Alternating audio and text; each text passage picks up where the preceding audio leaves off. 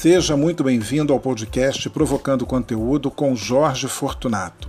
A nossa proposta é trazer conteúdo relevante com assuntos envolvendo cultura, arte, viagens, papos aleatórios, conversas com início, mas sem fim, ou seja, puro entretenimento para você ouvir enquanto lava a sua louça.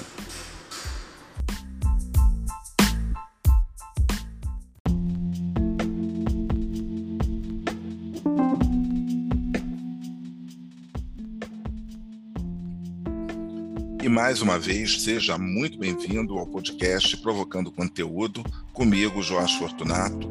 Toda quinta-feira, sempre a partir das 5 da tarde, um episódio novo liberado para você ouvir aí no final do dia, enquanto você termina de lavar a sua louça, passar uma roupa ou até fazer alguma outra coisa mais interessante do que só lavar e passar roupa, porque afinal de contas a vida também tem que ter um pouco de diversão não é isso mesmo? Bom, mais uma semana, uma semaninha é, chuvosa aqui no Rio de Janeiro, para alegria de uns e tristeza de outros. E eu vou confessar que, apesar de estar, tá, né, estava aquele calorão, etc e tal, um sol para cada pessoa, é o que a gente quer, é o que a gente precisa, vitamina D, sol, muita muita luz, muita energia, porque essa chuva e um, hoje, inclusive, com frio, né, tá até um pouco frio né, para o mês de fevereiro, já não vai ter carnaval em fevereiro, ainda tem que ficar chovendo, aí também é um pouco demais, né? E por falar em não vai ter carnaval, né? Eu praticamente participei de um carnaval fora de época, sem querer. Sem querer, não. Ninguém participa de nada sem querer. Toda vez que você participa de alguma coisa, é porque efetivamente você estava afim de participar daquilo, né? Porque ninguém te força nada, você já é adulto, né? Então você faz aquilo que você realmente quer fazer, né? Então, o que, que acontece? Mas assim, também eu, eu, talvez esteja exagerando, não foi nenhum carnaval fora de época, muito pelo contrário, até porque carnaval pressupõe uma é, digamos assim, multidão, né? Porque não existe carnaval de duas pessoas, né? Quer dizer, até pode existir, né? Pode, pode existir, porque o mundo está aí cheio de possibilidades. Mas eu estou falando de uma feira que acontece aqui no Rio de Janeiro, no centro do Rio de Janeiro, no bairro, né, que se chama Centro. Eu faço essas explicações porque eu sei que eu tenho ouvintes uh, em outros estados, né, em outros países, e de repente não conhecem né, o Rio de Janeiro, não tem ideia, que tem um, quando a gente fala centro, às vezes tem uma ideia assim, né, de estar no centro literal, né, assim, ah, no centro do Rio de Janeiro, mas é o bairro que se chama centro. E aliás é curioso, né? Por que, que os bairros, por que, que toda cidade tem um bairro que se chama centro? Ou às vezes tem cidades que não tem o um bairro chamado centro. Ou será que tem? Ou centro realmente é o que a gente entende como centro, né? Aquele que fica ali no meio da cidade chamam de centro. Porque todo bairro tem o seu centrinho, como a gente brinca, né? Mas aí a conversa já desviou totalmente, não tem absolutamente nada a ver, e eu posso estar falando uma grande bobagem né, aqui. Mas vamos voltar à vaca fria, que aliás também é uma outra expressão interessante. Né? E essa expressão tem várias línguas, claro que não necessariamente vaca fria. Né? É, eu fico imaginando se eu falar para um francês, Revenons à nos vaches. Né, voltemos à nossa vaca fria, ele não vai entender absolutamente nada. Embora é, em francês tenha, tenha assim uma, tem uma expressão que eu acho que é, é parecida, não é parecida, porque eles falam revenons à nos moutons, né? Voltemos ao nosso mouton, é carneiro. Olha que doideira, é a mesma coisa, né? Então vamos voltar aqui à vaca fria, é, vamos retomar aí o nosso assunto, que é a, a, história da feira, né? Bom, não é uma feira de frutas e legumes, né? Com certeza que não. Mas é uma feira onde no início, né? Isso lá nos anos 90 ou anos 2000, eu já não me lembro mais. poderia até, de repente, dar uma consultada aqui, afinal de contas, né? Vamos dar uma consultada aqui. Mas eu estou falando para vocês da Feira do Lavradio. Lavradio, na verdade, é uma rua que tem aqui no Rio de Janeiro. E eu não estou enganado. Olha, essa Feira do Lavradio é dos anos 90 mesmo, né? O que só prova que eu sou antigo, né? Eu sou realmente antigo. Então, aqui está a Feira do Lavradio. Essa feira, então, ela existe desde 1996 e, pasmem, senhoras e senhores, eu estava lá quando tudo começou. Eu estava lá quando tudo começou. Então, mas vamos falar um pouco também desse lavradio, né? Quem é esse lavradio? O que é o lavradio? O que quer dizer lavradio? Lavradio, na verdade, tá? É o nome de um marquês, né? É o nome de um marquês e ele que dá nome a essa rua. Rua do Lavradio. Eu acho que deveria ser Rua Marquês do Lavradio, porque aí já dava toda a pompa que merecia né, o senhor Lavradio, o Marquês. Mas ele assumiu o vice-reinado no século XVIII, em 1769. Né? Ele foi responsável, evidentemente, por abrir a Rua do Lavradio. Nada mais justo do que ele ter esse nome. Né? Então, é uma, foi uma via né, que foi construída para deixar o caminho livre, né, para fazer justamente a passagem entre os arcos da Lapa, que esse daí é conhecido, todo mundo sabe onde que fica, né, os arcos da Lapa, e o Largo do Rocio. O Largo do Rocio, esses nomes assim a gente pensa até que está em Lisboa, né, Largo do Rocio, etc. Como era chamado, né, antigamente, né, no, no século XVIII, hoje, que é a atual Praça Tiradentes. E realmente, né, a gente vem ali da rua né, da Avenida Mendes Sá, entrou na Rua do Lavradio, desce aquela rua toda, dobra né, à direita, estamos na Praça Tiradentes. Um outro lugar da boemia é carioca. Né? Essa rua ela era no início ocupada por chácaras, né, e por pessoas também importantes que moravam ali, né? As chácaras, na verdade, hoje em dia a gente pensa em chácara, bom, isso é muito comum, acho que no interior de São Paulo, né, tem as chácaras.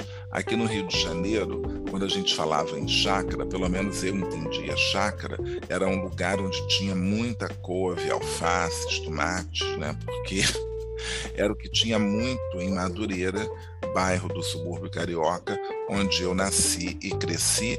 Então ali me lembro de ter umas chácaras, né? E a gente chamava de chácara. Inclusive eu morava numa rua é, que é, a minha rua assim, às vezes a gente até passava por dentro da chácara, né? Para atravessar para ir para uma outra rua. Era bem assim no centro. Agora curioso, né? Que era bem no centro assim do, bairro, do centro de Madureira aquela chácara, que eu nem sei se ainda existe, mas eu acho que deve existir. Aí tinha umas torres da Light, umas coisas assim. Bom, enfim. Então, é, essa rua é, do Lavradio, como eu já falei aqui, ela era lugar né, de luxo, digamos assim, não, não de luxo, mas era o lugar onde moravam as pessoas influentes, né, os marqueses, etc. e tal, marqueses, condes, viscondes e todo mundo que tinha título, enfim, era uma outra, era uma outra ideia, né? Então, como acontece, né, aqui no Rio de Janeiro, né, essa rua que era o lugar no século XVIII, ela vai passar por um período de decadência, né, é, no, no, já no século XIX, né? Curioso isso, né? É muito estranho. E aí, mas ainda tinha, né, os seus cafés e alguns teatros, etc. e tal. Bom, enfim, a rua ela, ela realmente viveu esse período de decadência. Eu acho que é até assim um exagero dizer que foi século XIX, mas acho que a decadência é grande mesmo dessa rua. Eu acho que ela estava mesmo, é mesmo, era no século XX. E principalmente, né, eu acho que assim, lá pelos anos 70, 80, que dali estava muito abandonado, enfim, toda a região da Lapa, né, é uma, é uma tristeza, uma coisa complicadíssima.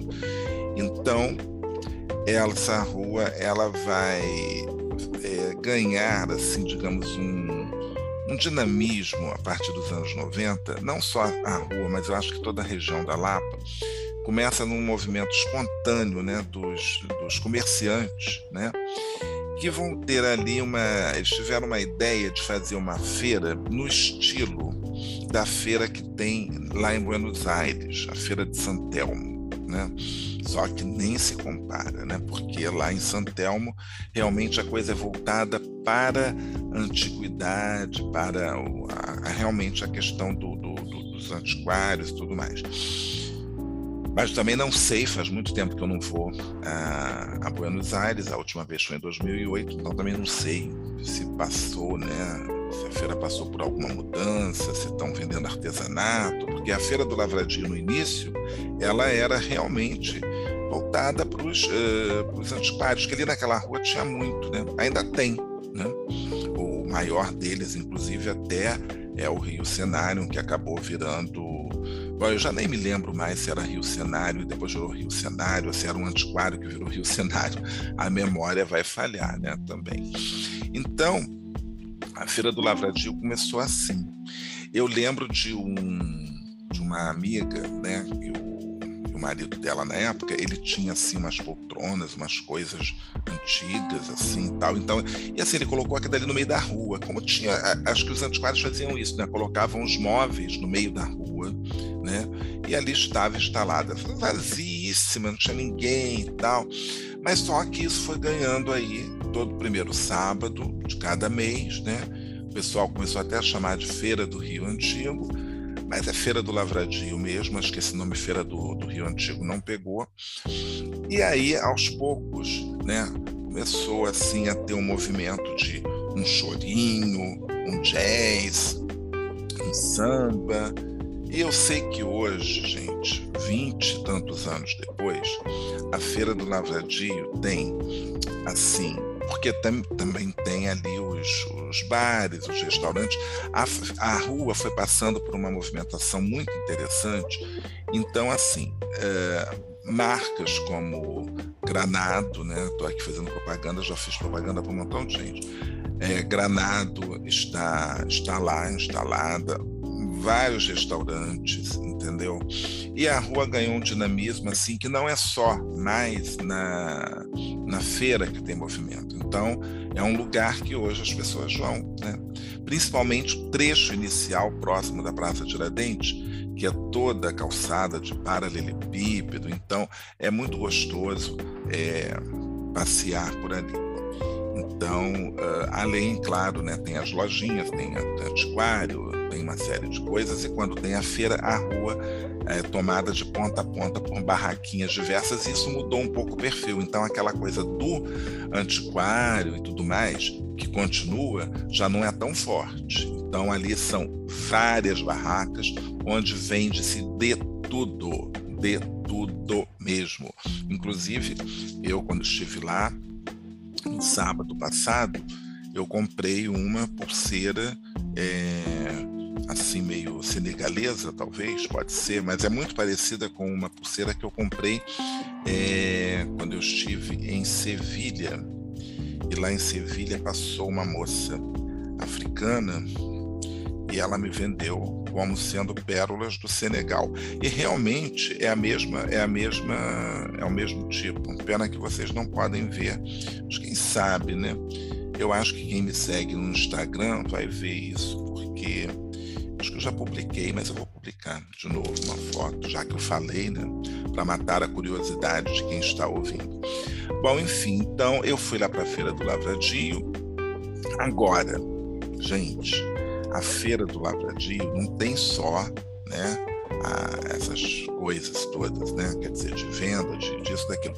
Tem as suas manifestações artísticas. Então, às vezes você vai, tem uma roda de jongo, tem, sei lá, uma, uma cantoria ali, tem um jazz, porque tem um, tipo, um palquinho, né? Tem um, um larguinho assim que, que tem lá, então tem tipo um palquinho assim com música, então sempre tem jazz, que é muito legal. Na Rua do Senado é, tem um samba que rola também, e tem também né, o famosíssimo baile, né, Charme, ou baile black, sei lá como chamam, que fica ali na Rua do Resende e que é muito legal. O baile Charme é muito legal. Só que eu sou a pessoa mais, né, é, digamos assim, descoordenada para dançar o baile charme, porque eles têm os passos, né? Toda uma coreografia, e vai para lá, e roda, e mexe. E aí eu só fico só no balanço, porque realmente eu não sei, não sei, realmente não sei. Tem até curso para isso, entendeu? Para você aprender, né? É, tem uns grupos assim, até fizeram já aqui perto de casa, na quadra de uma escola, ou aqui na, na cidade das crianças, no Parque do Flamengo, eles se reúnem para fazer, para justamente para ensinar, para quando você for no baile charme, você fazer bonito, não dá, não ficar igual um dois de paus, né, assim, tal. Aliás, outra expressão estranha, né, dois de paus. Eu estou pensando em fazer, agora veio aqui a cabeça, um, um episódio com essas expressões curiosas. O que, que vocês acham? Deve ser interessante, né? Mas, voltando à Feira do Lavradio, bom, que é, é, um, é um evento assim maravilhoso e tudo mais, né? E eu me diverti a beça. Agora, é claro que a gente fica, né, gente, nessa época, a gente ainda está na pandemia. A pandemia está aí, a variante Ômicron está aí, né? Mas as pessoas, de fato, bom, eu acho que para algumas pessoas a pandemia nunca existiu, né? porque é uma loucura. Eu estava lá de máscara o tempo todo na feira, mas você vai beber, você vai beber uma cerveja, você vai querer beber uma água, você vai querer beber uma caipirinha, e eu não sou bobo nem nada, já tomo logo três caipirinhas, né? E o pessoal que faz a caipirinha na rua é muito legal, porque eles não te dão só um copo de caipirinha, né? Tem aquela história do chorinho, aquilo que sobra ali, né? E você tem que fechar os olhos para o preparo dessa caipirinha. Não vai aqui nenhuma crítica, mas eu sou é assim, né? Eu sou todo chato, né? Com água, né? Com água mineral, com não sei o quê, e com gelo filtrado. Em casa mesmo eu não, eu não bebo água da bica, há muito tempo, né? Há muito tempo. Sempre água mineral, água mineral, sempre comprando. E aí, que pode ser até uma frescura, né? Não sei se é uma frescura, mas é porque, sei lá. Eu sei que, uh, mas isso é, é, foi um hábito, né? Que eu fui adquirindo, porque desde que eu comecei a trabalhar, então era água mineral o tempo todo. Eu trabalhei numa empresa que a água, a água era servida por um garçom. Era uma coisa assim tão absurda que mas o garçom servia, né? Quer dizer, vinha servir água e tal. E aí tinha água com gás, tinha água sem gás. Durante muito tempo eu tomava água com gás, água mineral com gás. Mas em casa mesmo, lá em casa, né, morando ainda, né, com a minha mãe, é, eventualmente eu comprava água mineral, porque tinha esse hábito, não sei o quê. Mas aí depois, aí eu fui morar sozinho, comecei a comprar água, né, normal, água mineral e tal, fui comprando. E não parei de comprar né? Mas acho que eu tinha filtro, cheguei a ter filtro em algum momento da vida. Não lembro dessa história do filtro, mas lembro, acho que na casa da minha avó que tinha um filtro de barro grande. E era uma água gostosa, né?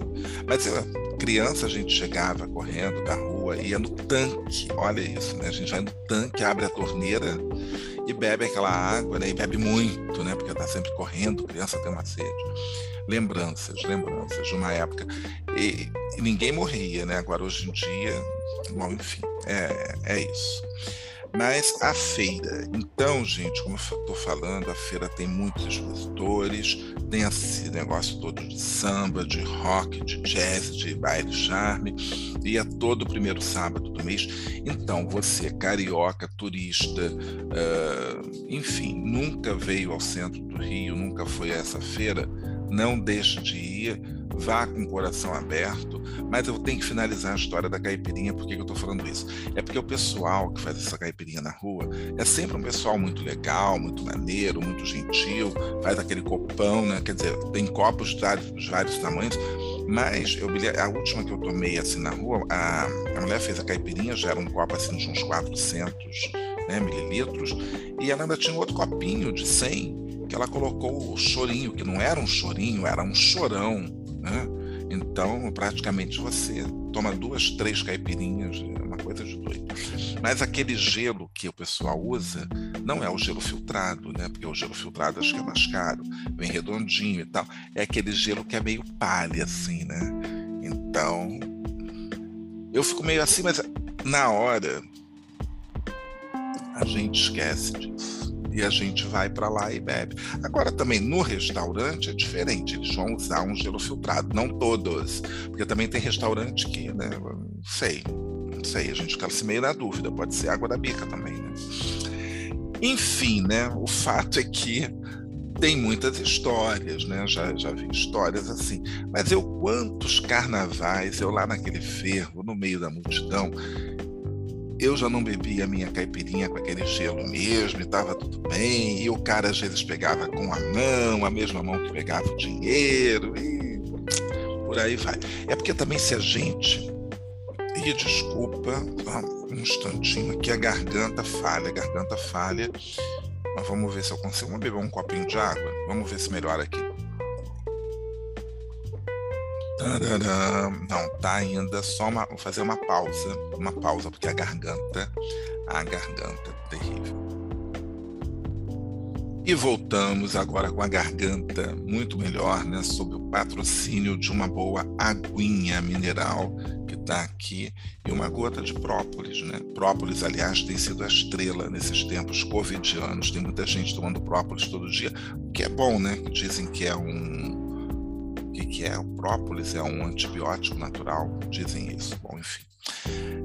Mas eu sei que o baile charme foi até as tantas, eu já saí de lá tarde, né, também. E você tem fome, você, eu me lembro, eu, eu fui num lugar, eu comi uma pizza, mas depois eu voltei para a Rua do Lavradio, porque tem um lugar ali que vende uns salgadinhos, tipo, olha, coxinha, risoles. Desculpem, agora veio forte aqui. É, que mais que tem? Ah, me esqueci, gente. Me esqueci. Ah, sim, tem um salgadinho, gente, que é é o fim da linha de qualquer pessoa, meu Deus do céu. Mas é uma coisa que eu me lembro desde criança de ir na padaria. Aí tinha umas, as padarias, né, vendem, né, tá lá na vitrine então tinha ovo recheado, que aliás eu nunca entendi esse ovo recheado, porque não era ovo recheado. Eu acho que estava mais para ovo empanado, né? Com a mesma massa acho que da coxinha eles empanam ovo frito, essa coisa. Aí também tem a salsicha, né? Salsicha sempre foi uma coisa assim, né? Que a gente nunca sabe do que é feito. A gente come, porque todo mundo come, né, gente? Ontem mesmo eu estava num café da manhã e eu comi salsicha. Olha só, muita. É uma doida. Eu já tinha parado de comer salsicha faz tempo. Bom, enfim, aí tinha tal da salsicha lá empanada. E é uma coisa que me repete realmente a essa memória de, de desses salgadinhos e tal, de cantina de escola. E eu comi. O negócio é barato, é tipo um, um, um euro. Um euro, onde que eu tô? Um real e cinquenta centavos ou dois reais, dependendo, né? Dependendo. Mas dizem que já foi mais barato, custava um real. Já teve uma feira também aqui no Rio de eles fizeram eh, de comida de rua, o festival de comida de rua, não sei o quê. E o pessoal do Salgadinho, que eu não sei se é o mesmo, estava lá. E eu comprei a salsicha também. Essa salsicha é uma tragédia. Quer dizer, não é uma tragédia, eu não quero, não estou falando que é ruim, etc. E tal. Mas, né, é pesado mas enfim, na fome. E eu acho que a bebida, eu estava assim já meio tonto, porque afinal de contas, né? Eu bebi, eu acho que eu bebi muito, confesso que eu bebi muito. Eu não bebi, assim, não bebi de cair, evidentemente, que não sou desses. Mas é, estômago, né, já não estava tão cheio e tal. E assim, uma caipirinha, gente, de meio litro, né? Quer dizer, meio litro de caipirinha, né? A outra tem 400, mas com choro que ela me deu, então já deu então, assim, quase um litro, né? Tudo bem que ele tem muito gelo, né? É, não botam tanta vodka assim, mas eu tomei com vodka e teve uma que eu tomei de cachaça mesmo, né? Porque eu parei num restaurante que estava comemorando o aniversário e fazendo a caipirinha a um preço baratinho, tipo 11 reais. Aí eu quis dar aquela moral para o restaurante sentei lá, tomei uma caipirinha para comemorar.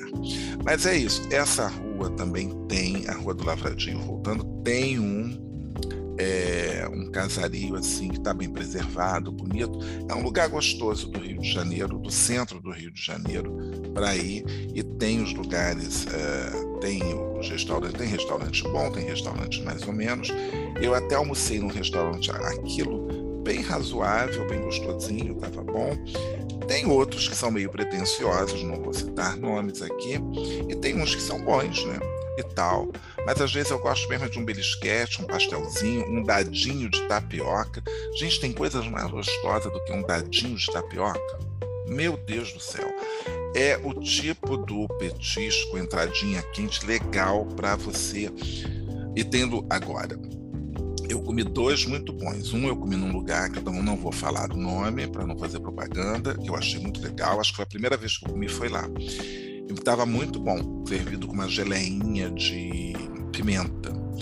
E comi nesse restaurante de comida aquilo que tinha isso lá. E tinha também um croquete. É uma maldade. Em restaurante de comida aquilo, eles colocam isso. Já repararam? Eles colocam salgadinhos. Tem sempre um pastel, uma coxinha de galinha, um croquete. E, e agora dadinho de tapioca. Isso daí eu acho não acho legal. Primeiro porque você vai comer fritura, né? Então isso já não é muito bom. Depois tem um outro problema, né? Esses salgadinhos, eles pesam no prato. Isso num restaurante aquilo, né? Restaurante aquilo você tem que ter os seus macetes, comer bastante salada, né? Verdes lá. E você confia também no restaurante para comer saladas, para ver se está bem limpinha, né? Então você come a sua saladinha verde, e aí depois você vai no prato quente. Quando você for no prato quente, você já não está com tanta fome, porque você já comeu bastante salada e a salada não pesa muito. E aí você vai pegar o quê? Um pouquinho de feijão, um pouquinho de arroz. Não vai encher seu prato de batata frita, entendeu? Vai colocar uns legumezinhos e tal e vai comer aí 250 gramas. E esse é o truque e tá tudo bem. Porque tem restaurante aquilo que o preço, minha gente, eu, eu fico assim imaginando de onde que eles tiram que isso pode custar 80 reais uh, o quilo. Né? 80, 90, 110, 140 reais o quilo de comida. Assim, é complicado. Né? Tem lugares que são meio puxados, bem puxados aí o, o isso. Mas enfim, então, essa daí foi a grande dica que virou todo, praticamente quase o assunto de todo esse episódio, a minha ida aí, depois de anos, à Feira do Lavradio. E claro, né, o meu problema, que eu fiquei assim meio grilado com a questão realmente.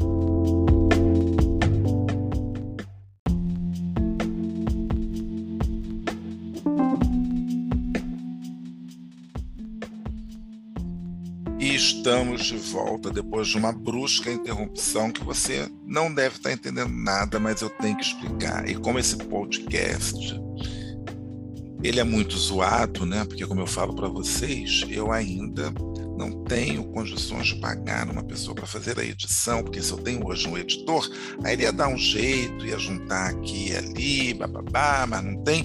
Então vai ficar tudo assim mesmo, remendado, né? E Coitado aí dos meus ouvintes que lutem para acompanhar essa loucura que está esse provocando conteúdo. É, o que acontece é o seguinte: eu estou é, fazendo a gravação e é, estou gravando pelo Zoom, né? Só que eu tinha ligado o meu computador, mas não estava na tomada e a bateria, né? Que essa minha bateria agora ela está viciada, então ela antigamente ficava bastante tempo, né? Realmente ficava bastante tempo, às vezes duas horas ou três, né? No início, direto no notebook. tal. Mas aí, por conta de trabalho, essa coisa toda, na tomada e acabou viciando, bom, enfim. E aí a gente se perdeu feio na história. Eu sei que o papo ainda era a feira do Lavradio e tá tudo bem, né? E a gente dei o meu recado da feira porque eu acho que eu já estava concluindo também a história da, da feira do Lavradio. Estava falando da questão, acho que da pandemia, porque tinha gente sem máscara, tinha muita gente sem máscara, inclusive, dançando no baile, essa coisa toda, cada um sabe de si. E tinha gente que não é bobo nem nada, estava dançando, estava se divertindo, mas com a sua máscara. Eu, em alguns momentos, eu apareço em fotos sem máscara apenas para poder né, aparecer na foto, fazer a foto e tal. Mas realmente, né, se alguém ali é contaminado tossisse perto de mim, mas eu vou até fazer o teste, gente, eu vou fazer o teste. Eu acho que eu vou me testar. Não sei também, né? Mas eu acho que eu não estou com nada. Bom, também não tive nada, não tive febre, não tive nada. Vamos ver vamos ver, mas às vezes a gente também fica sintomático, né? Então é, é, é complicado. Mas é isso, então acho que eu estava falando dessa questão, né, de que as pessoas também estavam um pouco cansadas, mas assim, não tem jeito, né, gente? Tá, não tem que estar tá cansado de pandemia, porque daí a gente tem que se cuidar, tomar os devidos cuidados, né? Eu saio para caminhar praticamente todos os dias e eu, em alguns momentos, eu fico sem a máscara no Parque do Flamengo, porque trechos, né, principalmente ali Marina da Glória, ou se não, depois do Monumento Estácio de Sá, são trechos que tenho muita gente que caminha só dentro do parque mesmo, né? Vai até o final da praia, volta, não sei o quê. Em alguns momentos, tudo bem, a gente está num parque de um milhão de metros quadrados, mas tem momentos que, né? Eh, só que a pista, né, onde passam bicicletas e as pessoas caminhando, correndo, ela é muito estreita, né?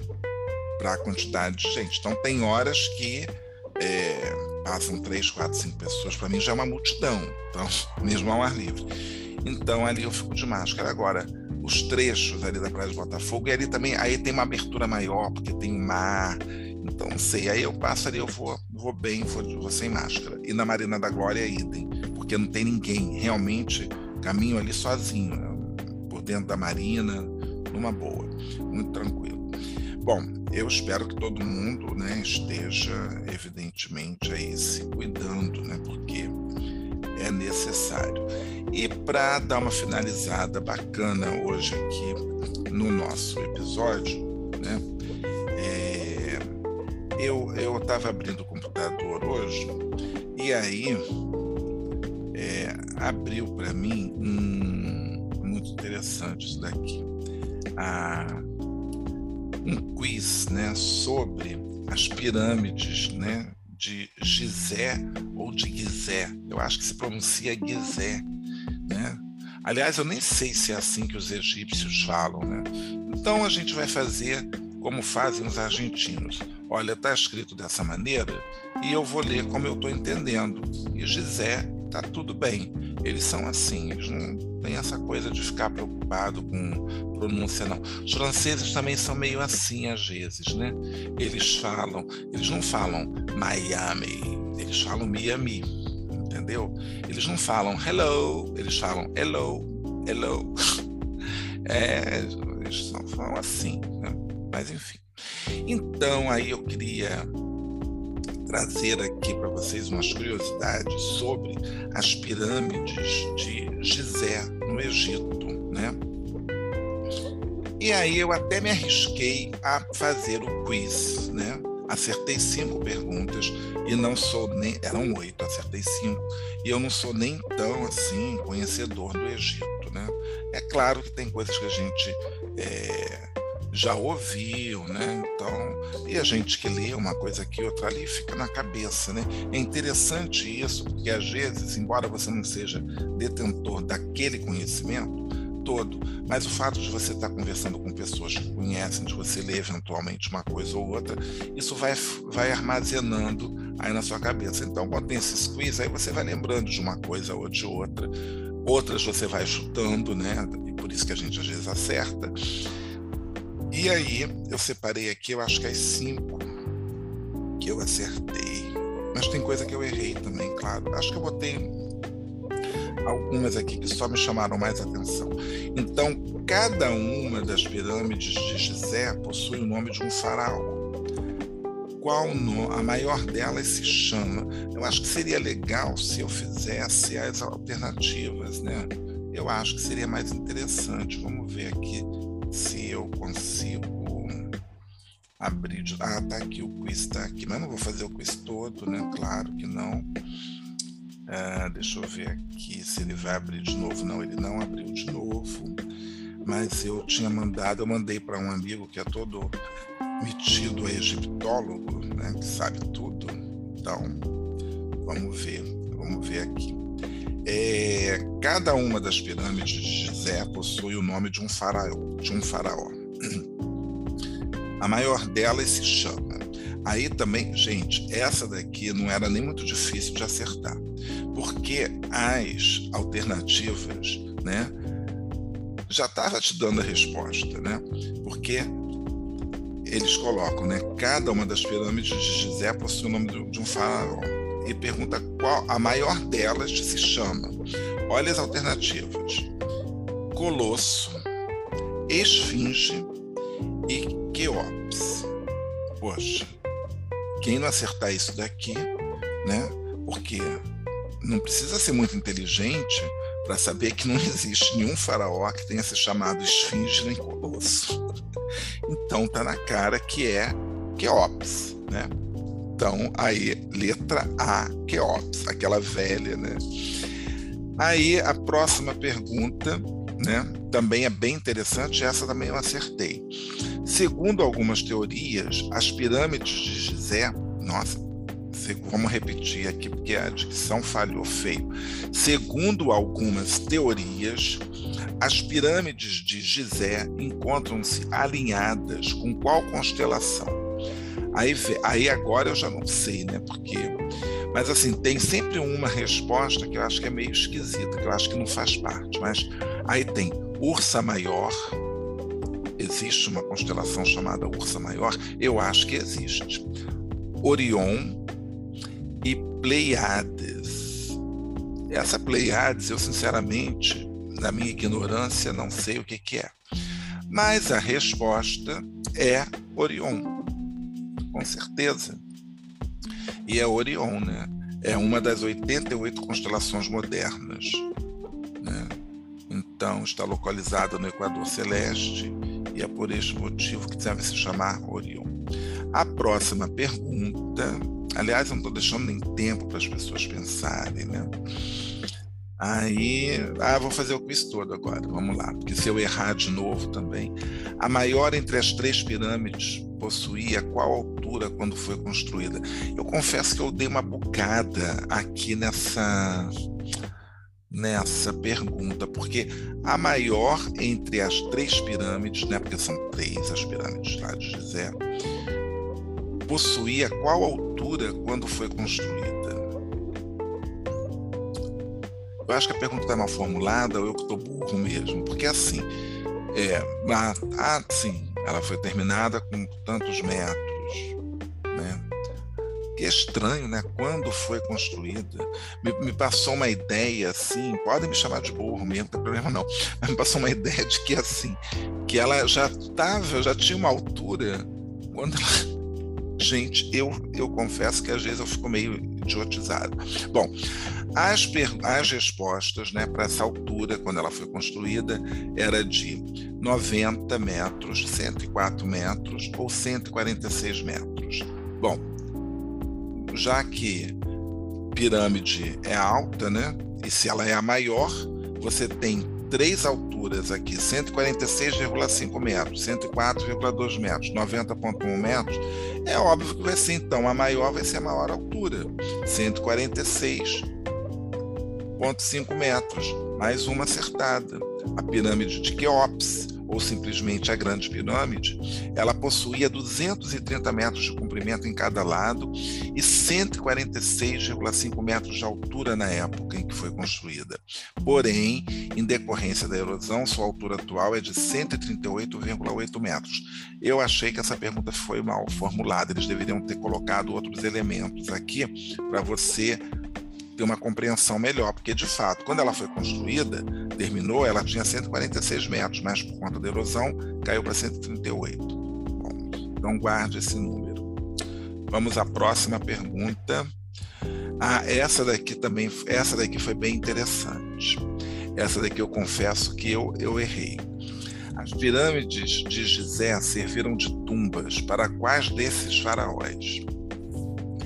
Aí vem letra A, Queops, Tutankhamon e Narmer.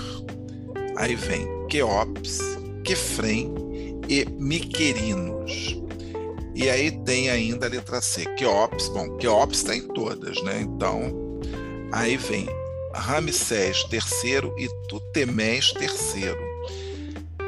Eu, eu, eu marquei a última, porque eu acho que eu fiz uma confusão de Tutankhamon, sei lá, podia ter também esse Tutemés, né, porque já tem Ramsés.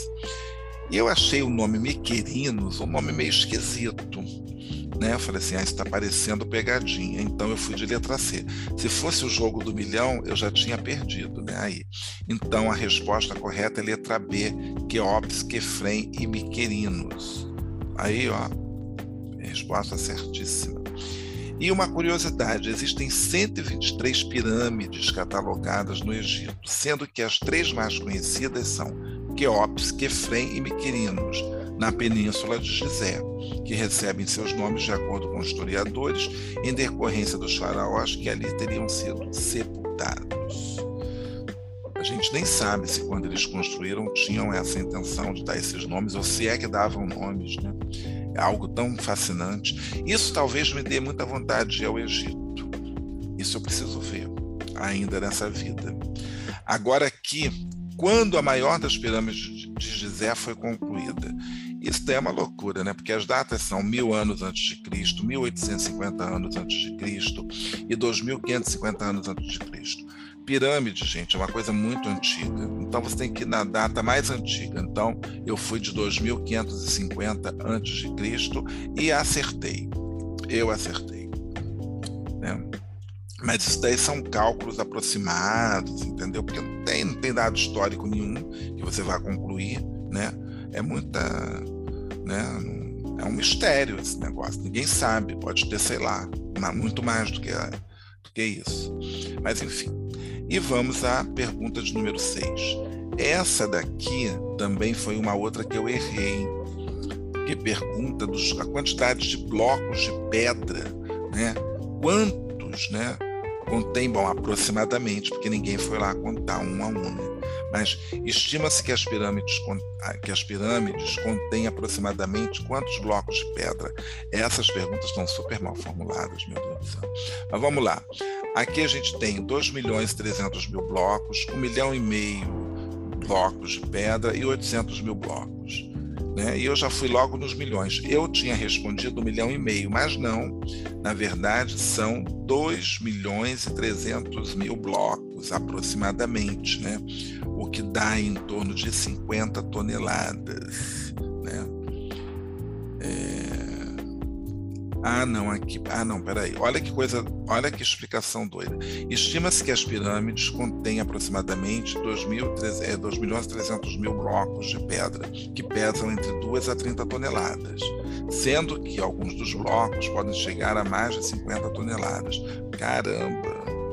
Gente, vocês já pararam para pensar um bloco pesar meu Deus, 30 toneladas. Bom, duas toneladas já é coisa pra caramba e montar uma pirâmide é enlouquecedor, né? Então vamos lá. Que recursos, né? Quanta mão de obra, que loucura. E vamos para a sétima pergunta. Essa eu acertei, porque essa daqui, né? Essa estava bem fácil. Qual tipo de pedra revestia as pirâmides na época de sua construção? Pedra sabão polida? Olha, pedra sabão é aqui no Brasil que eu conheço, não tem, né? E não vai ter pedra sabão e aquilo tudo escorregar. Mármore polido, gente, não podia ser. Então, pedra calcária polida. E essa daqui eu acertei. Né? Acertei. A sua parte externa era toda revestida com pedra calcária polida e a fazendo brilhar com a luz do sol. Já na área interna foram usadas pedras calcária e também granito.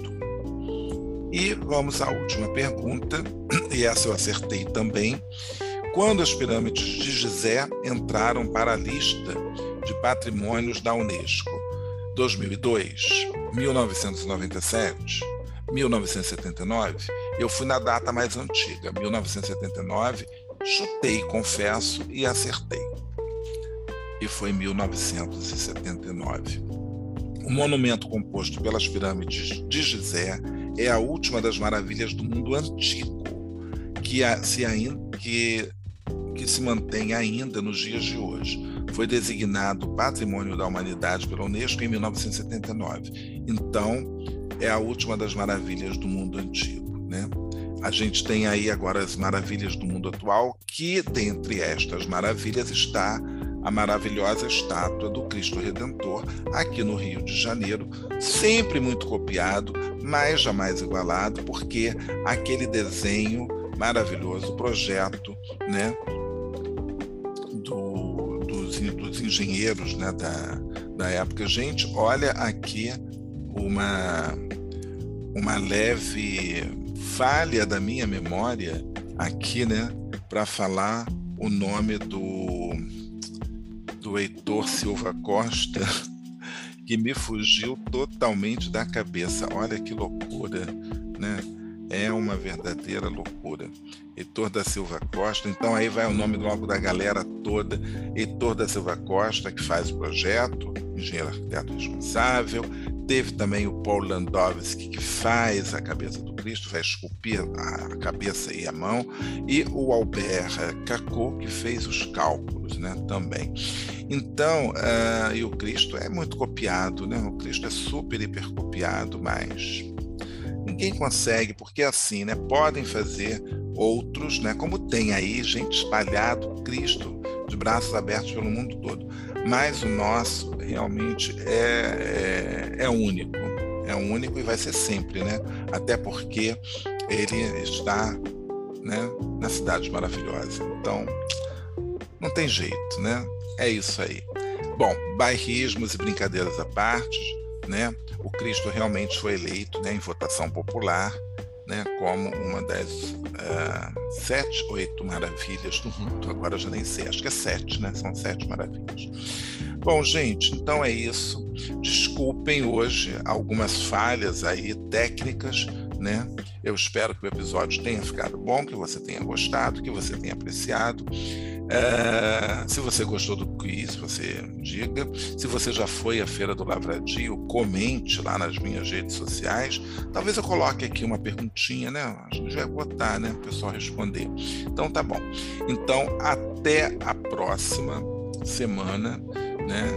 E vamos torcer para que o sol venha. Eu queria muito que o sol brilhasse, hoje principalmente, porque eu tenho um passeio de barco para fazer. Semana que vem eu conto se eu fiz o passeio ou não.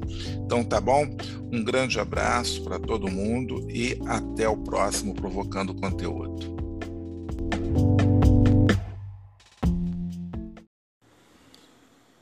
Bom, parece que teve uma confusão enorme hoje nesse episódio. Então, uh, eu tentei atualizar, espero que você tenha ouvido ele na íntegra corretamente. Senão, vou ter que republicar amanhã.